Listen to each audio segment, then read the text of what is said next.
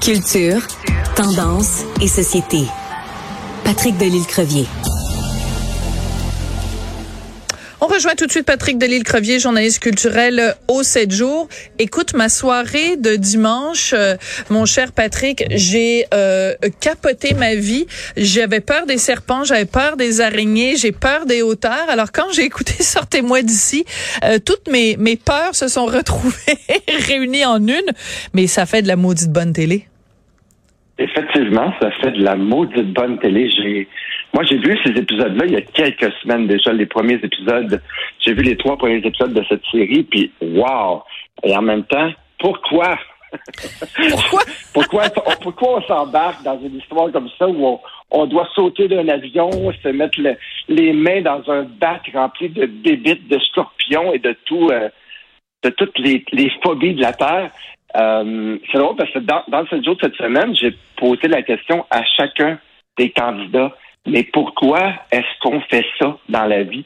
Se lancer tête première dans.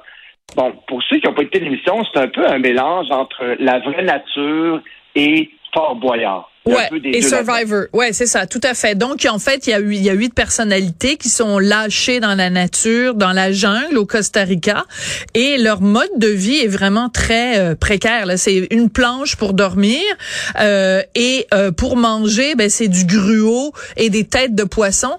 Et d'ailleurs, ça, ça, valait un million de dollars la tête de Colette Provencher quand on lui dit qu'il faut qu'elle mange des têtes de poisson. Là, c'est comme euh, c'est vraiment le, là que sortez-moi d'ici. Le, le titre de l'émission prend tout son sens. Et ce qu'il faut dire, c'est que les têtes de poisson, c'était comme un, bonus de cette soirée-là. Et là, là. En temps normal, c'est même pas ça, les têtes de poisson, c'est juste du riz et euh, quelques fèves, euh, quelques fèves et tout. Donc, mais pour trouver, euh, moi j'aime beaucoup le concept et tout. bon, moi je me lancerai jamais de tête première dans une telle aventure et probablement pas que tu le ferais toi non plus, Sophie, mais... Ah, c'est encore drôle, mon beau. Ah, Patrick, j'aimerais ça. Moi, c'est exactement le genre de défi que j'adorerais. Ah, je vais entendre Jean-Philippe. ça serait un plaisir pour moi de commenter chaque semaine l'année prochaine et ton, aventure euh, dans la jungle du Costa Rica. Donc, on envoie ça dans l'univers aussi. Oui, peut-être. Ce que j'aime de cette, euh, pour revenir à cette émission-là, ce que j'aime, c'est, bon, on sait que la télé-réalité, souvent, bon, on parle de Big Brother et tout, c'est des petites magouilles, des complots et tout. Ouais. Ce que j'aime de cette émission-là, de, de, de cette belle émission, c'est Sortez-moi d'ici, oui. Sortez-moi euh, d'ici, oui. Ce que j'aime, c'est que il y, a, une bienveillance, il y a une entraide entre chaque euh, candidat. Ils s'encouragent les uns les autres. Je trouve que c'est le fun à voir. Ils sont beaux à voir. C'est une belle gang. Ils sont le fun à voir. Moi, je mets des billes sur Nathalie Simard et sur Andréana Mallette. Parce qu'Andréana Mallette, dans la vie, c'est une fille qui m'impressionne. Elle a de la drive. C'est une courageuse. Puis elle, elle me disait qu'elle avait envie de faire ça simplement parce qu'elle avait envie de changer d'air. Oui, mais attends, parce qu'elle n'est pas dans le premier épisode, Andréana Mallette on la voit apparaître euh, cette semaine. Oui. Donc, j'ai peut-être de, de brûler un punch, oui. mais il y a deux candidats cette semaine. Mais, en même temps, elle est présentée. Oui. Euh, dans, elle est déjà, euh, c'est déjà annoncé. D'accord. Donc, euh, elle risque d'être impressionnante. Donc, c'est à suivre. Et aujourd'hui, une autre émission que j'ai que je voulais, j'avais envie de parler. Je me suis tapé dans les deux derniers jours les six épisodes de la série Plan B. Euh, Radio-Canada a une nouvelle façon de faire. Nous ont envoyé les quatre premiers épisodes cette semaine euh, aux médias. Puis ce matin, on voyait les deux épisodes ensemble en visionnement de presse à Radio-Canada. Et donc, c'est le quatrième volet de Plan B. C'est euh, ça raconte l'histoire de Jesse, qui est joué par Pierre-Luc Funk, et celui-ci avait ça à nous raconter sur ce volet de la série. Je pense qu'on peut dire que euh, c'est le volet de plan vie qui est le plus différent des autres. Je pense qu'on sort un peu plus du pattern. Puis le personnage de Jesse, c'est vraiment un, petit tout croche qui a grandi à Schlag, euh, qui a vraiment pas des belles valeurs. Puis il va tomber sur plan B par accident. On va vraiment se promener avec lui. Puis notre sentiment va vraiment changer par rapport à lui, par rapport à ce qu'il fait dans la série. Série où justement souvent dans plan B, le personnage veut régler quelque chose. Puis lui va apprendre qu'est-ce qu'il doit régler pendant la série. Alors, c'est prometteur? C'est très prometteur, puis c'est justement ce que j'ai aimé. Bon, on a vu Plan B, c'est le troisième volet. Euh, ce que je trouve intéressant avec celui-là, c'est que le personnage de Jesse, bon, c'est un petit garçon qui n'a pas eu la vie facile. Il tente un peu, c'est un écorché qui tente un peu de, de, de, refaire sa vie en sortant de prison et tout, mais on sait que c'est jamais facile. euh, une mère toxicomane, un père lâche qui se fout carrément de son enfant. Et donc, il essaie de sortir de ça. Et ce qui est fort avec lui, c'est que oui, il fait appel à plan B, mais il en abuse aussi un peu. Ouais, donc, mais... à un moment donné, on, Mhm. on va le voir euh, vraiment abuser de ça, dans le sens où euh, quand quelque chose va pas à sa façon, ben lui, il, il saute encore et encore et encore.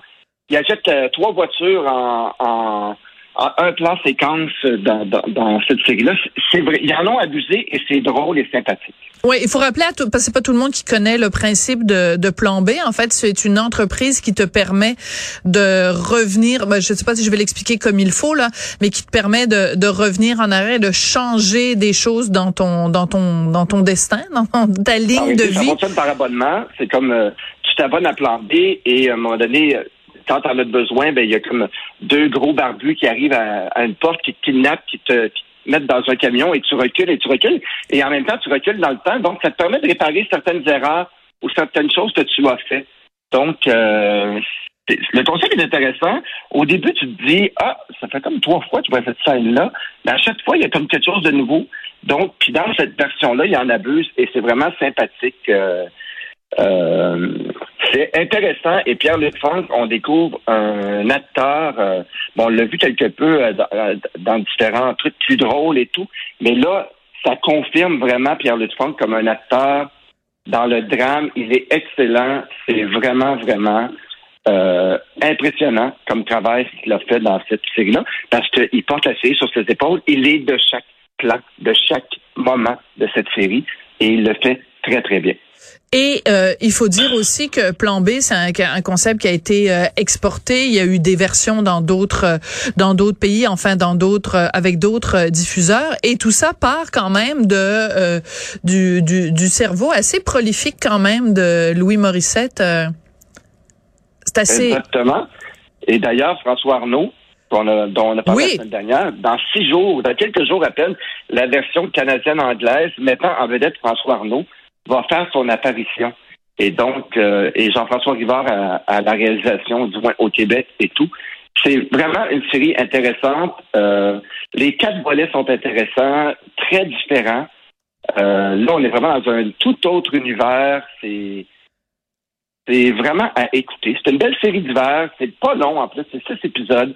Ça s'écoute très bien.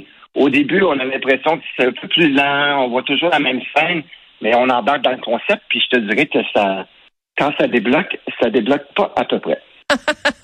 Parle-moi un petit peu aussi. Il y a pas. C'est quoi l'affaire avec euh, Karine Vanas là dans Plan B? C'est pour un autre marché? C'est quoi Euh, Pour la CBC Non, c'est autre chose? Je sais pas. Peut-être que je me mélange. Euh, écoute, moi, ça me dit rien. Karine Valence, plan B, peut-être. Oui, Karine Valence, oui. Oui. Justement, ça vient de me rallumer. C'est avec justement François Arnaud. Elle va, elle est de plan B, du nouveau D'accord. plan B. euh, Avec François Arnaud, d'accord. Canadienne anglophone avec François Arnaud. Et donc, euh, ça, on découvre ça dans quelques jours à peine. Bon, ben écoute, euh, c'est euh, vraiment un concept qui qui fait des petits. Alors euh, bon, je m'en vais continuer à faire des cauchemars de de de d'araignées et de serpents à cause de sortez-moi d'ici. Merci beaucoup Patrick Delisle Et Crevier. moi, j'appelle tout de suite Jean-Philippe pour proposer ta candidature. Ben non, c'est parce que si on en parle publiquement, là, il y a, il y a un problème de toute façon avec euh, cette émission-là, c'est que moi je pourrais pas passer des semaines et des semaines devant les caméras et pas être maquillée parce que Colette puis Nathalie Simard puis Marianne et tout ça sont toutes euh, des filles non maquillées. Moi c'est euh, non, ça serait vraiment problématique. En tout cas, il fa- faudrait me payer cher pour que je me monte sans maquillage. Tu es dur envers toi-même. Je suis certain que tu es très jolie. non maquillée, Sophie. bon, c'est gentil, c'est bon pour mon ego. Bye bye. Merci.